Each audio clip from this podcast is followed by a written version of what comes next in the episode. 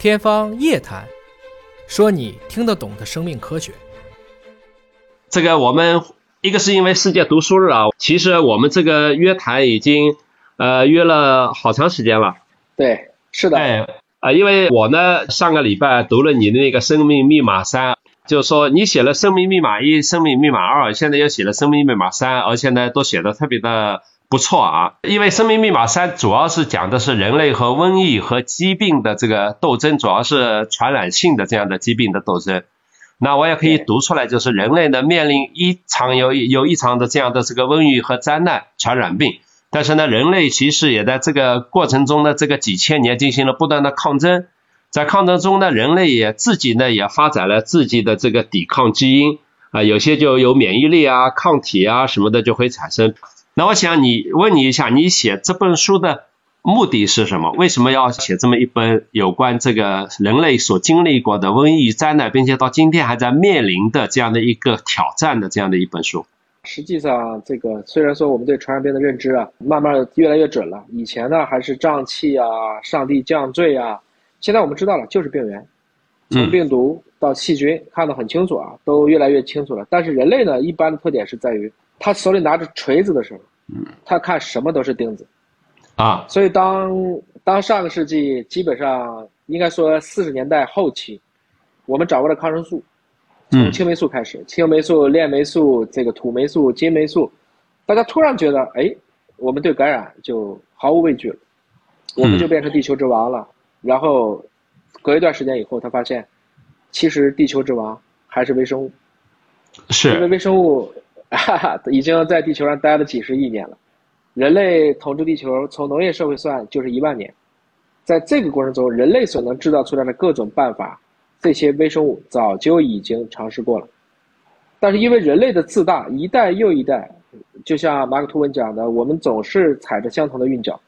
前人犯过的错误，后人继续犯，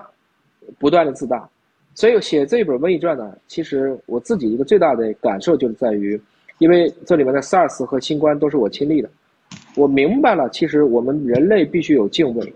必须要跟这些地球上的众生，尤其是微生物，能够更好的去，应该说和平相处，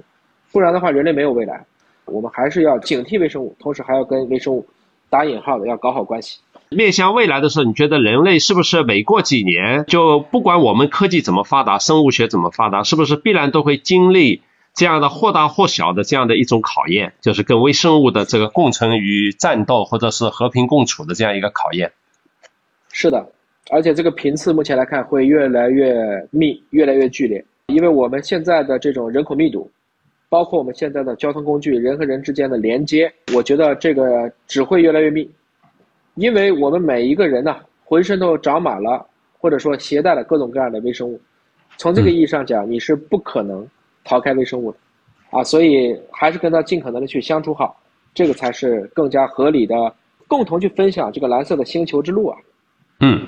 对。那我们小时候父母常常说一句话叫做“不干不净吃了没病”，那这句话你觉得有一定的道理吗？这个首先啊，有一个叫做这个公共卫生假说，也就是说好多疾病是因为太干净，卫生假说。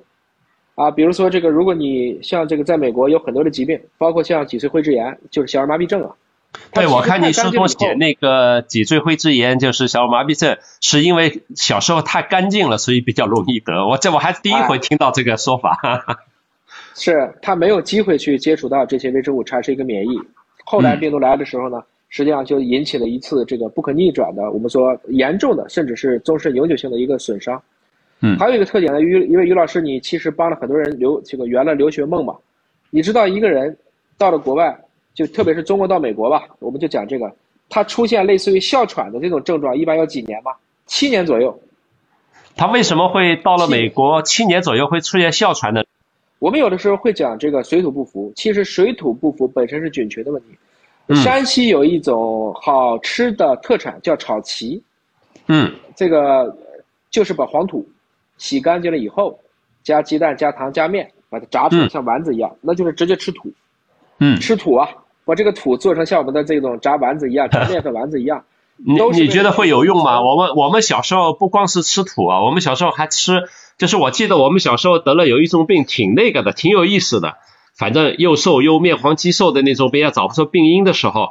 我们那个农村有一个习惯，会把那个农村用了比较久的马桶的马桶边上的那个马桶垢采下来以后，煮完汤给小孩喝。是的，现在有一种医疗技术叫粪菌移植，就是这个原理。啊，真的还有用是吧？